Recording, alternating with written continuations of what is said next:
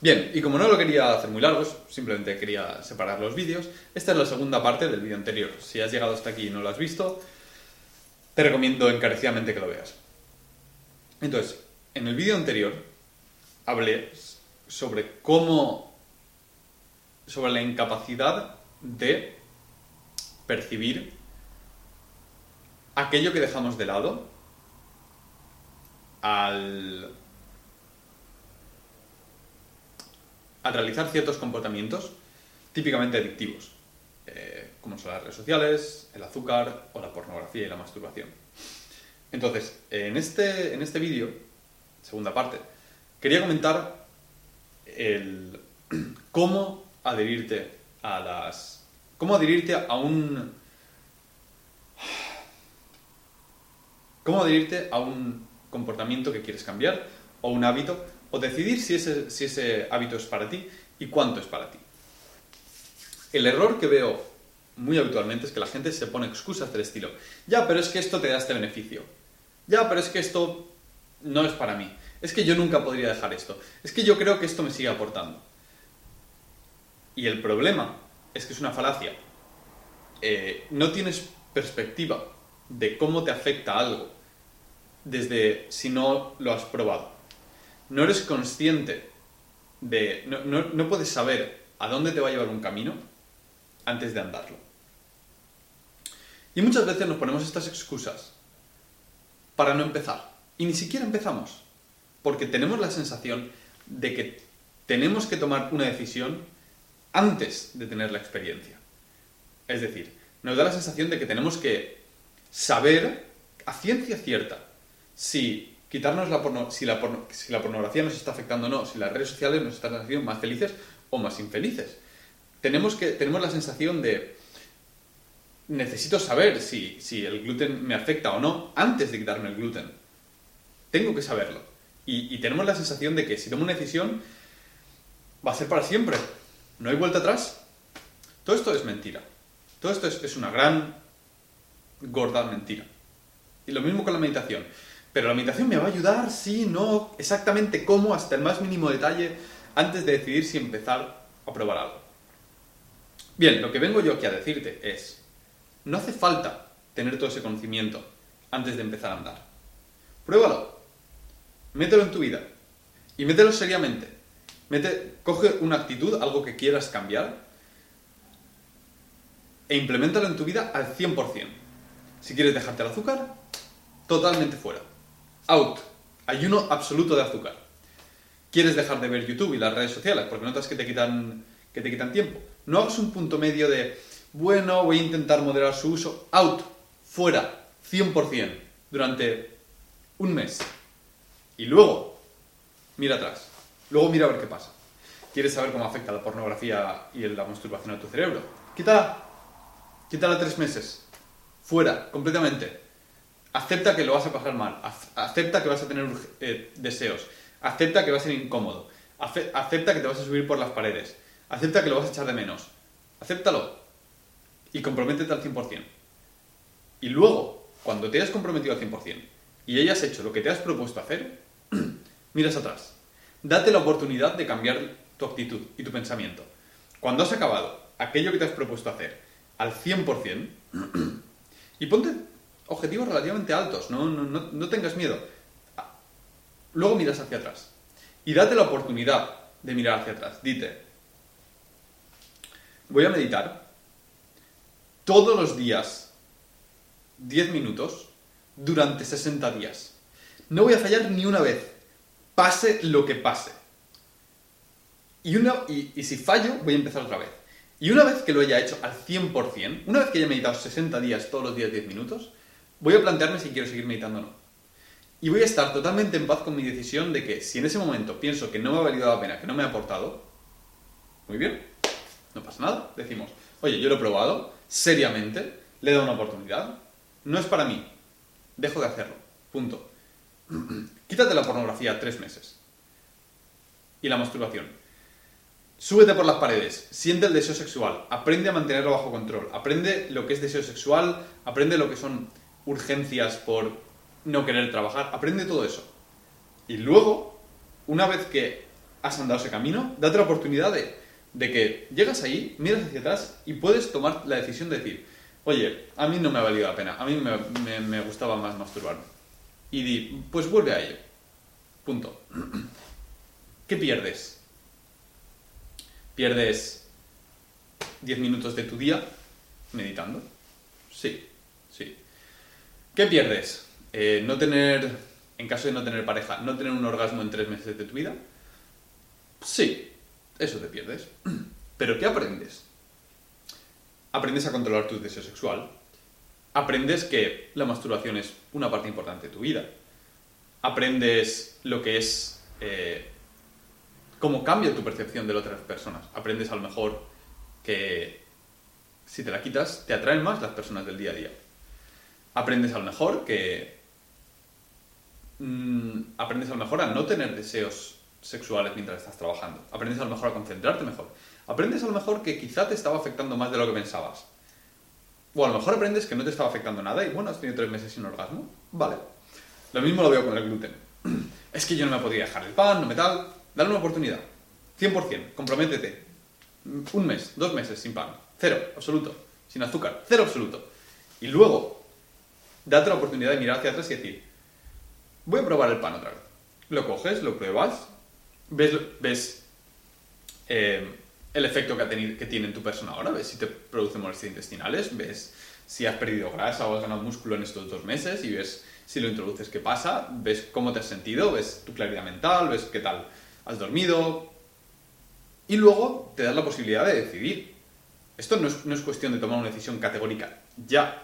Se trata de andar el camino, lo pruebas y estás perfectamente en paz en tomar una decisión después. Pero lo que quiero enfatizar en este vídeo es que la decisión se toma después de haber aprendido. La decisión de cómo actuar se toma una vez que te has tomado en serio y lo has dado todo, es entonces cuando decides. Un ejemplo personal. Decidí apuntarme a clases de salsa el año pasado, por esas fechas. Y aprender a bailar es algo que siempre me ha, llamado la atención. Y quería aprender. Y vi este curso y dije, "Pues es una buena oportuni- oportunidad para apuntarme.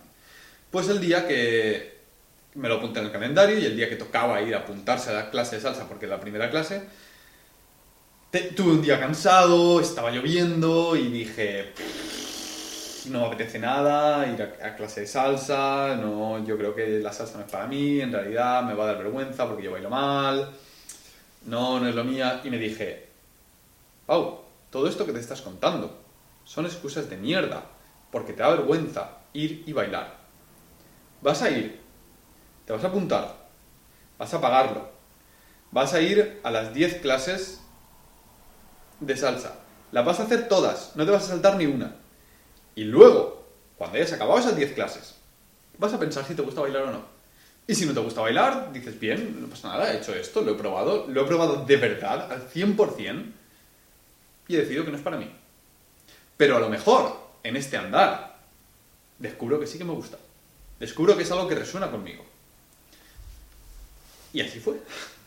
Resulta que me lo paso muy bien. Decidí que la salsa no es para mí mi pasión, es mi locura, no es me voy todos los fines de semana a bailar salsa, pero es algo que me gusta, me resulta estimulante personalmente, me resulta tiene un toque personal erótico de comunicación no hablada que me parece muy divertido. Y me gusta el- la sensación de saber que tengo control en este dominio, en este ámbito de mi vida. Y es darte una oportunidad. Pero antes de darte una oportunidad, pero para darte esa oportunidad tienes que comprometerte al 100%. Si hubiese dicho, bueno, voy a probar a medias, no sé, hubiese ido a dos clases de salsa y luego me, hubi- me hubiese puesto a empezar, me hubiese empezado a poner excusas y lo habría dejado de lado. Entonces, eh, otro ejemplo personal, los ayunos. Yo, personalmente, ahora ayuno unas 16 horas todos los días, más o menos. Me salto el desayuno y solamente como y ceno. Pero hubo otra época en la que implementé algún ayuno más de 24 horas. Hubo una temporada en la que fue bien, metí unos cuantos ayunos de 24 horas y me fue bastante bien. Y luego hubo otra temporada en la cual los ayunos de 24 horas me empezaron a hacer largos, me, di cuenta que me faltaba un poquito de energía al final del día, que no entrenaba con las mismas ganas, que a partir de las 6, 7 de la tarde, poco más que me apetecía sentarme en el sofá y mirar el techo únicamente esperando a ver cuándo llegaba la hora en la que podía comer. Y, y me di cuenta que esto me afectaba así. Y entonces me di cuenta de que mm, no quería dejar de, la- de lado mi calidad del entrenamiento, mi ánimo durante tres horas del día por los ayunos de 24 horas. Y hay muchísima research sobre los beneficios de los ayunos de 24 horas. Y podría haberme dicho, ya, pero es que, no, es que Pau, tú es que ayunas 24 horas una vez a la semana. Es que es así, es que es inherente a tu persona. Podría haberme dicho eso, como mucha gente hace, y obcecarme en que es que eso es así. En lugar de eso, me di la oportunidad de cambiar de opinión. Me di la oportunidad de decir, he probado esto, al 100%, justo como yo quería que, que- que ocurriera, implementar varios ayunos de 24 horas a la semana. Y he visto el efecto que tienen. He visto que es un efecto que no me satisface completamente. Y he visto que no me vale la pena. Así que dejo de hacerlos. Y, decidí, lo dejé. Y tuve una temporada en la que ayuné. Y decidí parar. Y no pasa nada. Pero no puedes saber tu punto de vista hasta que has andado el camino. Es cierto que te pierdes algo por el camino, es cierto que pagas un precio por andar el camino, pero generalmente es un precio que, si lo piensas realmente a largo plazo, es bastante pequeño. No comer pan durante un mes es un precio bastante pequeño. No masturbarte durante tres meses es un precio bastante pequeño. Porque ¿cuál es el posible beneficio? El posible beneficio es que a lo mejor te des cuenta que el pan te afecta más de lo que piensas. A lo mejor irrita tu intestino, afecta la forma en la que duermes, afecta la forma en la que trabajas, afecta eh, cuánta grasa corporal tienes, afecta a tu entrenamiento, afecta a tu estado de ánimo. Y, eso es un cambio que, que, en caso de que salga bien, es un efecto positivo de por vida. Estás dejando de lado comer pan dos meses por algo que potencialmente te puede cambiar la vida. Estás dejando de lado 10 minutos al día para meditar durante 60 días por la posibilidad de aprender una práctica que va a hacer que duermas mejor, que mejoren tus relaciones personales, que vivas sin estrés, que te ayude a concentrarte más, que mejore cómo te relacionas con tus propias emociones y aprendes a gestionar tiempos de crisis. Estás perdiendo 10 minutos al día durante dos meses, pero puedes ganar todo esto. Estás dejando de lado los orgasmos y el placer de la masturbación durante 3, 4, 5 meses, pero estás potencialmente pudiendo ganar todos aquellos beneficios que la gente comenta que tiene, que son una mejor, una mejor capacidad de concentración, eh, ser más atractivo para las mujeres, aumentar tu confianza, tu, des, tu, deseo sexual y capacidad de mantener erecciones. Eh, estás aprendiendo, a lo mejor descubres eh, cómo afecta a tu percepción del otro sexo, aprendes mucho sobre tu capacidad de gestionar impulsos sexuales. Y, esos son potenciales beneficios que te van a acompañar el resto de tu vida en caso de que salga bien. Y en caso de que no, estoy seguro de que vas a volver a cualquiera de estas prácticas. Y, la vas, y vas a volver de forma diferente. Después de haber hecho un ayuno o de haberte comprometido a algo, no es todo es precio a pagar. Has aprendido. Has aprendido cómo se siente estar 24 horas sin comer.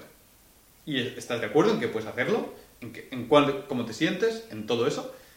Y luego has decidido dejar de hacerlo. Has aprendido cómo es bailar salsa. Has aprendido cómo es pasárselo bien bailando salsa. Has aprendido que no eras tan inútil como te, como te pensabas bailando salsa, que hay gente más inútil que tú, y son los alemanes. Has aprendido cómo afecta la masturbación a tu cerebro. Has aprendido cómo te sientes después de masturbarte, cómo te sientes antes de masturbarte. Has aprendido cómo es sentarte 10 minutos a solas contigo mismo. Has aprendido el efecto que eso tiene a lo largo de un mes entero. Cómo integra y la suma es más que las partes. Todo eso lo aprendes por el camino. Entonces, date la oportunidad de cambiar la opinión. Pero date la oportunidad de cambiar de opinión después de haberte comprometido al 100%. Esto también viene de la mano por, del hecho de que comprometerse al 100% con algo es más fácil que comprometerse al 98%. Porque si te comprometes al 100%, solo tienes que tomar una decisión una vez. Solo tienes que decir, no voy a hacer esto o voy a hacer esto durante este periodo de tiempo. Y ya está, cada vez que alguien te pone un, una, te ofrece un dulce, te ofrece un bocadillo, te ofrece algo, simplemente dices, no, gracias. Y es automático, porque no tienes que decidir si sí o si no ahora. Porque ya lo has decidido, has decidido que lo vas a quitar. Ya está, durante tres meses.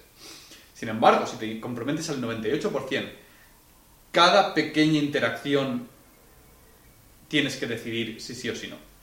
Cada pequeña situación en la cual eso puede originarse te va a hacer que pienses, pero este dulce hoy sí o hoy no. Eh, ¿Cuánto es una excepción? ¿Cuán habitual debe ser esta excepción? Eh, ¿cuánto fue, ¿Cuándo fue la última vez que comí? Hace 12 días. ¿12 días es suficiente para una excepción o no? ¿Y si son 11? ¿Y si son 9? ¿Y si fue antes de ayer? ¿Y si, fue, ¿Y si son 32? ¿Y si son 33? ¿Es suficiente para hacer una excepción o no es suficiente para hacer una excepción? ¿Es el cumpleaños de mi hermana suficiente excepción? ¿Es que haya salido a cenar con mi novia suficiente excepción? ¿Es el hecho de que haya tenido un día duro en el trabajo es suficiente excepción para comer un dulce, para masturbarme, para lo que sea? Tienes que estar constantemente tomando decisiones. Y eso es cansadísimo y hace que lo abandones. Por eso hago mucho énfasis en que el compromiso tiene que ser al 100%. Ahora, tampoco puedes esperar tomarte un compromiso al 100% para siempre. Por eso también hago énfasis en ponerte una fecha, un límite. Decir, esto voy a hacerlo así durante 60 días y luego lo pienso. Porque entonces te puedes permitir comprometerte al 100% sin miedo a perder algo. Porque intentar comprometerse al 100% con el NoFap, por ejemplo, dices, pero ¿y si quiero cambiar de opinión? ¿Y si quiero volver? Me voy a sentir mal porque voy a sentir que he fallado, porque me he propuesto comprometerme al 100% y ahora estoy fallando. Por eso, ponerte una fecha te permite estar a gusto contigo mismo, sin tener la sensación de fallar después de esa fecha. Es decir, después de esa fecha, eh, reevalúo, no antes. Pero hay que andar el camino. Hay que andar el camino antes de tomar una decisión. Espero que os haya gustado mucho este vídeo. Es un punto creo que muy importante. Me gustaría que se pudiera destacar la, importancia de, algunos vídeos en este canal. Si os ha servido, eh, comentadme, eh, compartid y espero que os vaya todo bien. Un saludo.